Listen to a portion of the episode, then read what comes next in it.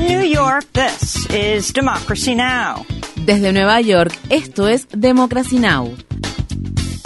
Democracy Now! es un noticiero internacional de radio y televisión que se transmite desde Estados Unidos a través de Internet en democracynow.org. Welcome to Democracy Now!, democracynow.org. Bienvenidos a Democracy Now! en español democracynow.org barra es. El informativo de Guerra y Paz con Amy Goodman.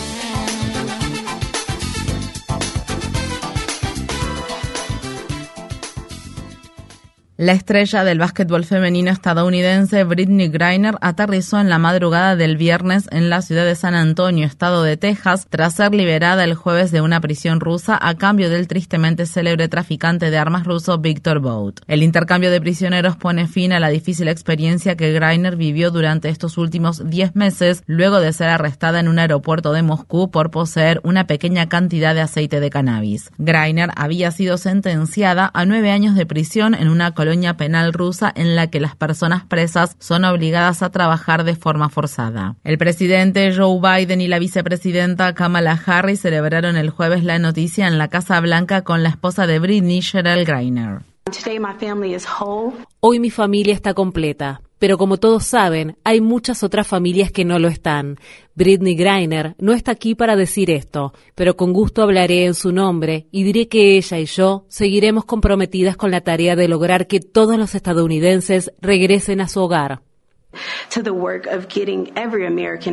Con 258 votos a favor y 169 en contra, la Cámara de Representantes de Estados Unidos aprobó el jueves la Ley de Respeto al Matrimonio, un proyecto de ley destinado a consagrar a nivel federal los matrimonios interraciales y entre personas del mismo sexo. El proyecto de ley deberá recibir ahora la aprobación del presidente Joe Biden. Si bien la ley no impediría que los estados prohíban el matrimonio entre personas del mismo sexo, si la Corte Suprema de mayoría conservadora revocara el fallo del caso Obergefell contra Hodge, sí obligaría a esos estados a reconocer los matrimonios de este tipo que se hayan celebrado en otros estados. Estas fueron las palabras expresadas por la congresista demócrata Pramila Jayapal al hablar el jueves desde el hemiciclo de la Cámara de Representantes. Como madre de una increíble hija trans, estoy aquí para luchar por sus derechos y los de todas las personas LGBTQ, a las que durante durante demasiado tiempo se les ha negado la dignidad y el respeto que merecen. Y como parte de un matrimonio interracial, considero que hace mucho tiempo esos derechos deberían haber sido codificados. 39 congresistas republicanos se unieron a los demócratas para apoyar el proyecto de ley que protege el matrimonio entre personas del mismo sexo. En Estados Unidos, la senadora del estado de Arizona, Kirsten Sinema, ha anunciado que deja el Partido Demócrata y que se registra como independiente. Su anuncio se produjo pocos días después de que los demócratas obtuvieran una mayoría de 51 escaños en el Senado de Estados Unidos tras la victoria del senador demócrata Raphael Warnock en la segunda vuelta de las elecciones en Georgia. Cinema habló el jueves con el reconocido periodista Jake Tapper de la cadena de noticias CNN. Ambos partidos han creado este tipo de requisito o una inclinación hacia los extremos para que uno simplemente respalde de forma irreflexiva todos los puntos de vista del partido. Esto ha hecho que me sea difícil encontrar personas que estén dispuestas a trabajar juntas y resolver problemas. Cinema no dijo si continuaría participando en el bloque demócrata como senadora independiente, pero dijo que espera mantener sus asignaciones en el comité, lo que indica que sea probable que lo haga. Cinema, quien comenzó con el Partido Verde, se ha ido desplazando gradualmente hacia la derecha. Tras ser elegida para el Senado en 2018 y junto con el demócrata conservador del estado de Virginia Occidental, Joe Manchin, Cinema ha impedido que el partido apruebe legislación esencial, incluida la ley Reconstruir Mejor de 3,5 billones de dólares que aborda la crisis del cambio climático y la construcción de infraestructura. Cinema también votó en contra de modificar las reglas de obstruccionismo legislativo para aprobar una legislación clave sobre derechos electorales. Un ex cabildero conservador cristiano testificó el jueves ante un panel del Comité Judicial de la Cámara de Representantes de Estados Unidos y detalló cómo la organización de extrema derecha Fight and Action presionó de manera sistemática a los miembros conservadores de la Corte Suprema, lo que llevó a la supuesta filtración por parte del juez Samuel Alito del histórico fallo de Hobby Lobby en 2014 antes de ser anunciado. El tribunal falló a favor de la cadena de tiendas de artesanía cuyos dueños buscaban negarse por motivos religiosos religiosos a ofrecer cobertura para el control de la natalidad a sus trabajadores. Estas fueron las palabras expresadas por el reverendo Robert Schenck. La operación Tribunal Superior implicó que yo reclutara a donantes adinerados para que se desempeñaran como misioneros furtivos. Ellos se hicieron amigos de los jueces que compartían nuestras sensibilidades sociales y religiosas conservadoras. A lo largo de esta horrible experiencia he tenido que analizar profundamente lo que mis compañeros y yo hicimos en la Corte Suprema. Creo que corrimos los límites de la ética cristiana y comprometimos la promesa del Tribunal Superior de administrar justicia equitativa. La audiencia de la Cámara de Representantes tuvo lugar después de que Zheng le dijera en noviembre al periódico The New York Times que una donante conservadora rica le informó sobre la decisión aún no publicada de la Corte después de que ella y su esposo cenaron con Alito y su esposa. Alito ha negado las afirmaciones. La Cámara de Representantes de Estados Unidos votó por abrumadora mayoría a favor de un proyecto de ley de gastos militares de 858 mil millones de dólares. Solo 45 demócratas y 35 republicanos votaron en contra de la ley de autorización de la defensa nacional de 2023. Entre ellos estaba el congresista demócrata saliente de Nueva York, Mondale Jones, quien después de la votación escribió, no deberíamos gastar 45 mil millones de dólares más de lo que el presidente solicitó en la ley de autorización de defensa nacional, al tiempo que las familias trabajadoras están siendo aplastadas por la inflación, menos aún después de haber aprobado un inflado presupuesto para el Pentágono por más de 800 mil millones de dólares que está plagado de obsequios para los cabilderos. Mientras tanto, el presidente Biden advirtió el jueves que Estados Unidos enfrentará consecuencias desastrosas si los legisladores no aprueban un amplio paquete de gastos antes de la fecha límite del 16 de diciembre a fin de evitar una paralización de los servicios gubernamentales. Un nuevo informe encontró que las fuerzas de seguridad iraníes atacan a las mujeres que participan de las protestas contra el régimen con disparos de armas de fuego en la cara, los senos y los genitales. El personal médico y de enfermería que ha tratado a las manifestantes en secreto para evitar el arresto informó al periódico The Guardian que las mujeres con frecuencia llegan con estas heridas en el cuerpo. Las fuerzas de seguridad también han sido acusadas de disparar a los ojos de los manifestantes, dejando ciegos a cientos de mujeres, hombres y niños que participaron en las movilizaciones masivas. En Qatar, un trabajador migrante de Filipinas murió después de sufrir un accidente laboral en el lugar de entrenamiento de la Selección Nacional de Fútbol de Arabia Saudí. La muerte que fue reportada el miércoles se produjo al tiempo que el gobierno de Qatar enfrenta denuncias de graves violaciones contra los derechos humanos y laborales en los lugares de trabajo relacionados con la Copa Mundial de Fútbol de la FIFA. El jueves, un reportero de la agencia de noticias Reuters le preguntó al director ejecutivo de la Copa Mundial de Fútbol de la FIFA de Qatar, Nasser Al-Qatar, sobre la muerte más reciente de un trabajador migrante. Estamos en medio de una Copa del Mundo y tenemos una Copa del Mundo exitosa. ¿Y quieres hablar de esto ahora? Lo que quiero decir es que la muerte es una parte natural de la vida, ya sea que suceda en el trabajo o mientras uno duerme.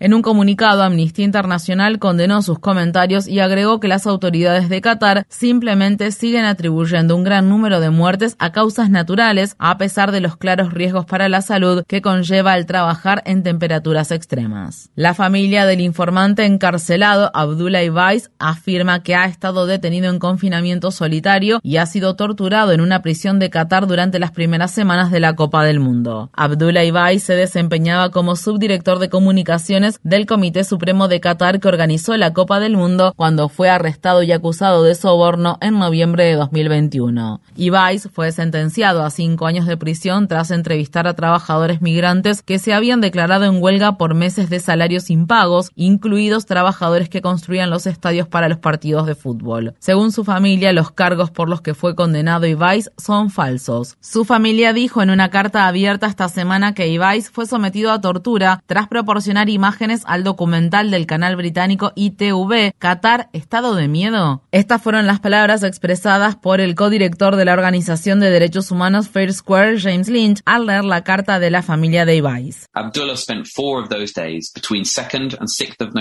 Abdullah pasó cuatro de esos días, entre el 2 y el 6 de noviembre, en completa oscuridad bajo confinamiento solitario tras haber sido agredido físicamente por los guardias penitenciarios. Abdullah estaba en una celda de dos metros por uno que tenía un hueco en el suelo para usar como baño y cuyas temperaturas se acercaban al punto de congelación, ya que el aire acondicionado central de la prisión se usaba como dispositivo de tortura. La familia de Abdullah Ibáis también se pronunció duramente contra la Federación de Fútbol FIFA, calificándola de cómplice del encarcelamiento de Abdullah. En Honduras, los activistas en defensa de los derechos humanos advierten sobre posibles violaciones a dichos derechos luego de que el gobierno de la presidenta Xiomara Castro declarara el estado de excepción, suspendiendo algunos derechos constitucionales en las dos ciudades más grandes de Honduras, la capital Tegucigalpa y San Pedro Sula. La medida es parte de un operativo masivo contra las pandillas y el crimen organizado. Se han desplegado miles de policías en ambas ciudades con la finalidad de arrestar y registrar de manera arbitraria a las personas que sean sospechosas de participar en actividades delictivas. Está programado que el estado de excepción se mantenga durante un mes, pero los legisladores hondureños tienen la facultad de extender este plazo. En marzo se impuso un decreto similar en el vecino El Salvador. Un nuevo informe de la organización Human Rights Watch condena los continuos abusos que se ejercen bajo el estado de excepción que el presidente Nayib Bukele promulgó hace casi un año con el fin de abordar la violencia que ejercen las pandillas. Las fuerzas de seguridad están siendo acusadas de llevar a cabo arrestos y detenciones arbitrarios y masivos, así como desapariciones forzadas y torturas. Las autoridades salvadoreñas han realizado redadas indiscriminadas en barrios de bajos recursos y en dichas redadas han arrestado a más de 58.000 personas, incluidos más de 1.600 menores. Desde que comenzó el estado de excepción en marzo, al menos 90 personas han muerto bajo custodia policial. Estas fueron las palabras expresadas por la directora directora para América de la organización Human Rights Watch, Juanita Gobertus. Estamos convencidos de que, por supuesto, se necesita una política de seguridad para desmantelar a las pandillas, pero no es sostenible una política basada en la violación de derechos humanos, no es sostenible una política que simplemente se concentra en mandar a jóvenes marginalizados a la cárcel sin siquiera la posibilidad de defenderse de que un juez vea sus casos. En Estados Unidos, en la ciudad de Nueva York, decenas de estudiantes de la Universidad New School han anunciado la ocupación indefinida de uno de los edificios de la universidad en solidaridad con unos 1.500 profesores de medio tiempo que han estado en huelga desde mediados de noviembre. Los estudiantes exigen que la universidad proporcione un seguro médico asequible y confiable, salarios más altos que igual en la inflación vertiginosa que sufre el país, seguridad en el empleo y protecciones contra la discriminación y el acoso. Esta semana la Universidad New School dijo que había dejado de pagar los salarios y las primas del seguro médico del personal de medio tiempo que participa en la huelga, lo que provocó su indignación. Hi, my name is Kristen Clifford and I am a member of the part-time faculty at the New School and we are currently on Hola, mi nombre es Kristen Clifford. Soy miembro del profesorado de tiempo parcial de la Universidad New School y actualmente estamos en huelga. Ayer, la dirección de la Universidad New School dijo que nos iban a quitar el seguro médico. Actualmente estoy en el centro médico para el tratamiento del cáncer esperando el resultado de una biopsia. Por favor, por favor, por favor, denos nuestro seguro médico. Por favor, denos un contrato justo. Give us our health care. Please give us a fair contract. Los trabajadores en huelga recibieron el jueves una nueva oferta por parte de la dirección de la universidad. Dichos trabajadores permanecerán en huelga al tiempo que revisan la oferta. Cientos de trabajadores del periódico The New York Times llevaron a cabo una huelga de un día de duración el jueves y se congregaron junto a sus simpatizantes en el centro de Manhattan, en el área de Times Square, para exigir que los gerentes del periódico acepten un nuevo contrato colectivo luego de más de un año y medio de negociaciones sindicales. Bill Baker, un trabajador del periódico The New York Times y dirigente sindical, dijo que las medidas que tomó la gerencia no concuerdan con los sentimientos a favor de los sindicatos y de los derechos de los trabajadores que a menudo se ven en las páginas del periódico. Para nosotros es problemático ver que para afuera hablen sobre el trabajo y el derecho de las personas a trabajar, a organizarse y a recibir salarios justos y cosas como esas, pero cuando hablan con los trabajadores a nivel interno dicen algo diferente.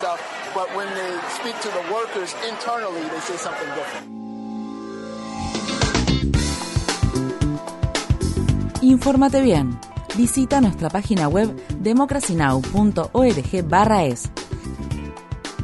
Síguenos por las redes sociales de Facebook, Twitter, YouTube y SoundCloud por Democracy Now! es.